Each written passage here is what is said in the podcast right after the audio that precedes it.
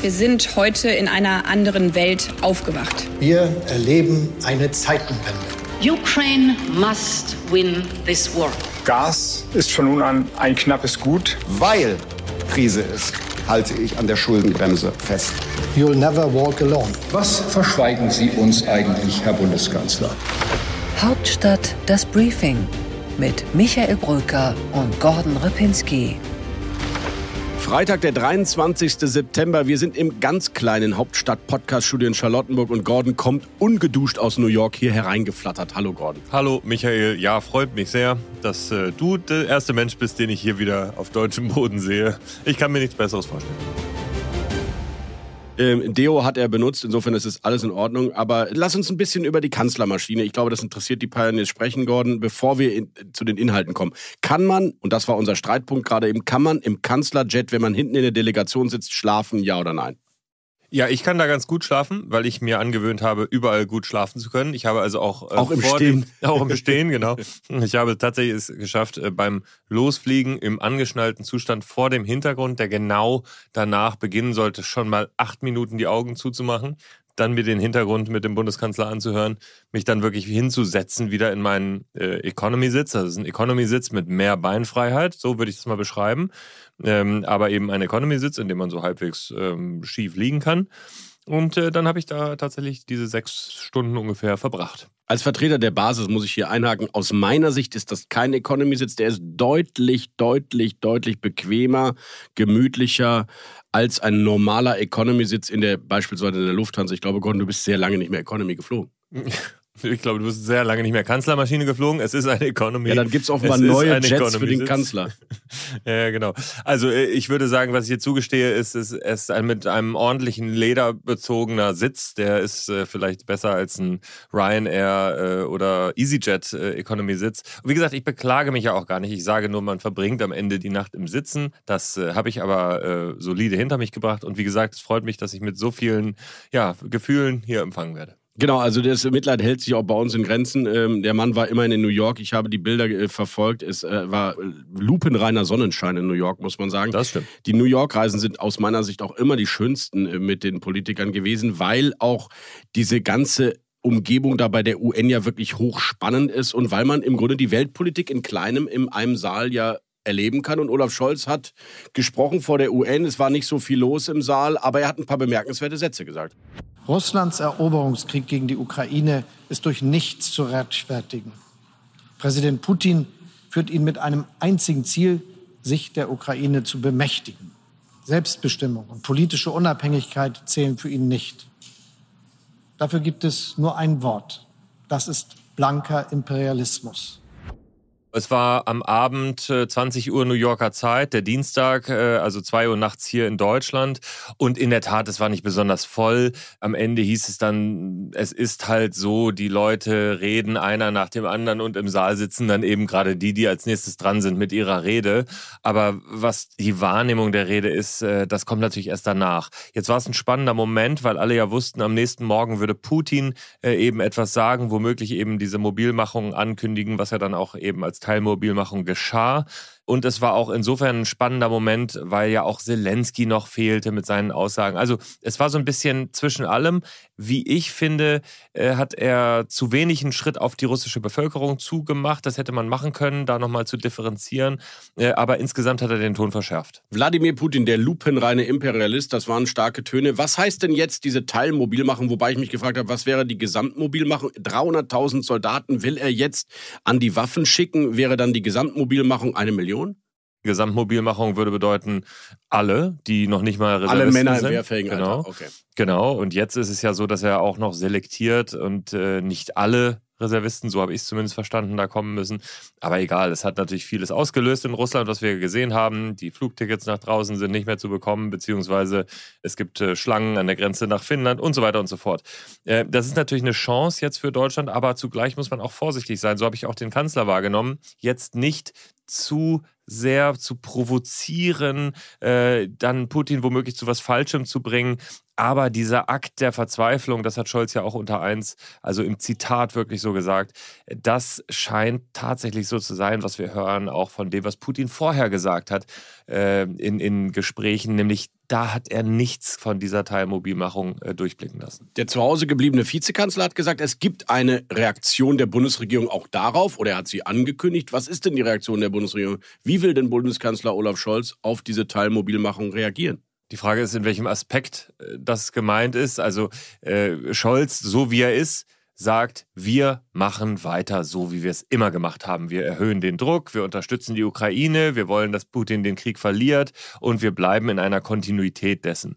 Was sich natürlich nochmal verändert hat, ist die Frage des Umgangs mit der atomaren Gefahr. Da hat man ja auch gehört, dass Joe Biden auf der UN-Generalversammlung recht klare Worte gefunden hat.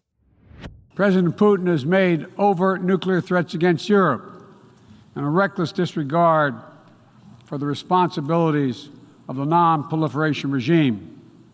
Now, Russia is calling, calling up more soldiers to join the fight, and the Kremlin is organizing a sham referenda to try to annex parts of Ukraine, an extremely significant violation of the UN Charter. Also, das ist ein Thema, das wird jetzt auf einmal angesprochen, das wird in den Mund genommen, da wird gesagt, mach es nicht. Und es wird auch ausgesprochen, damit nicht diese, ja, wirklich tiefrote Linie, ähm, diese, dieser wirklich dieser GAU überschritten wird und nicht passiert, weil klar ist natürlich, es gibt keinen richtigen Weg zurück mehr für Putin. Und damit besteht natürlich auch die Gefahr, dass er eben äh, in seine Waffenarsenale wirklich nach ganz hinten greift. Also kommt kein Leopard 2, aber die bisher schon gelieferten, ich sag mal, teilschweren Waffen werden weitergeliefert. Kann ich so zusammenfassen? Für die Ukraine ja, das kann man so sagen, auf jeden Fall. Äh, wenn man äh, Scholz das fragt oder sein Umfeld, dann wird natürlich gerne auch verwiesen darauf, dass aus anderen Ländern Kampfpanzer geliefert werden, die Ring, dann wiederum Ringtausch, im Ring, Ringtausch genau von, von Deutschland neu bestückt werden. Äh, ansonsten gibt es die klare Position der Bundesregierung zu sagen, man macht das nur gemeinsam mit den Amerikanern und den Franzosen und oder den Franzosen, so verstehe ich das. Äh, aber es kann sich etwas bewegen. Scholz hat ja auch niemals gesagt, er macht es auf keinen Fall. Er hat immer sich ein Türchen offen gelassen, um das auch anzupassen. So ist Scholz auch.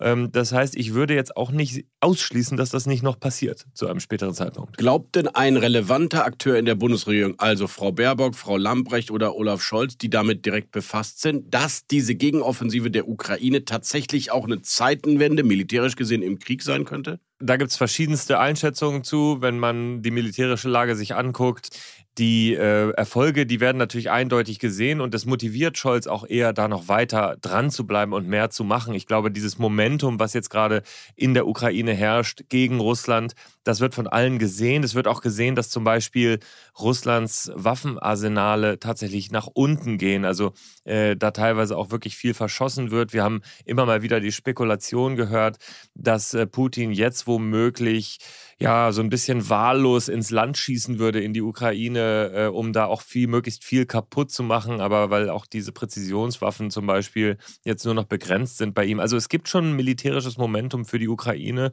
das Deutschland mit äh, den europäischen und, und westlichen Partnern auch weiter unterstützen will. Aber was das jetzt genau präzise in den nächsten Wochen bedeutet, das wissen wir natürlich nicht.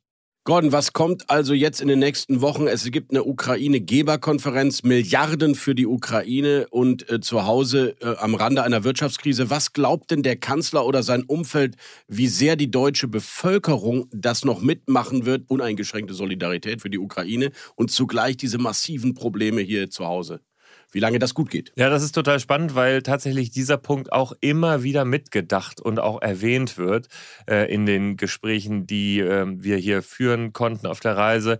Da war es dann tatsächlich so, dass man auch hörte, die größte Herausforderung bei dieser kontinuierlichen Arbeit äh, und Unterstützung der Ukraine wird eben auch sein, äh, die deutsche Bevölkerung bei der Stange zu halten. Und äh, ja, daran glauben zu lassen, dass das der richtige Weg ist, trotz der Herausforderungen, die jetzt im Winter vor uns stehen. Aber in Wahrheit wissen wir es natürlich nicht. Wir gehen ja auch noch später im Podcast darauf genauer ein, was das alles zu bedeuten hat. Wir sind uns jedenfalls einig, die Bevölkerung bei der Stange halten. Das gelingt am besten mit exzellenter politischer, leidenschaftlicher Kommunikation. Und wer könnte das besser als Olaf Scholz?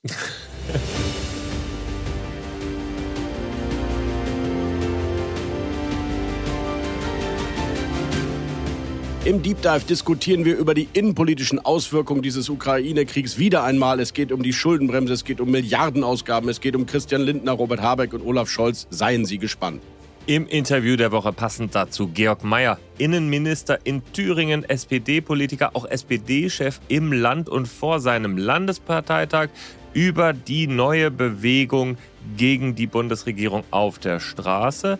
Wir haben leider in Thüringen auch Strukturen, und da gehört die AfD dazu, das muss ich ganz ausdrücklich sagen, die danach trachten, diese Proteste zu unterwandern und auch zu radikalisieren bis hin zu Gewaltanwendung. Und über die Frage, welche Politik man jetzt anschließen muss.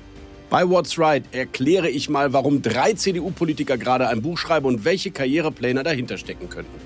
Bei What's Left geht es um die ehemalige Volkspartei Ostdeutschlands, die Linkspartei, die sich gerade mit Kraft selbst zerlegt. Bei What's Next erklärt Rasmus Buchsteiner, was in den Bundestagssitzungswochen auf Sie und auf uns zukommt. Einsatz zu mit der Thinktankerin und Sicherheitspolitik-Expertin Jana Puljerin.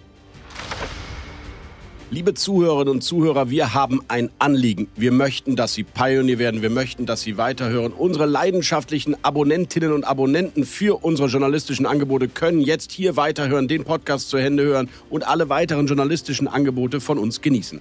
Äh, das lohnt sich. Äh, das äh, ist auch eine Unterstützung von freiem und unabhängigen Journalismus hier bei uns bei The Pioneer.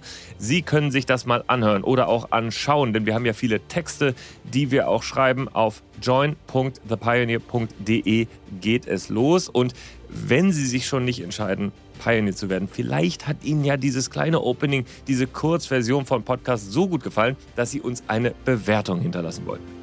Bei Spotify, bei Apple, in allen Ihren Lieblings-Podcast-Apps gibt es die wunderbare Funktion, Sternchen zu verteilen oder Punkte zu geben und ganz kurz mal zu sagen, was hält man denn eigentlich von dem, was der Repinski und der Bröker da machen. Wir würden uns freuen, wenn es halbwegs positiv daherkommt. Einfach mal anklicken. Vielen Dank. Hauptstadt das Briefing mit Michael Bröker und Gordon Repinski.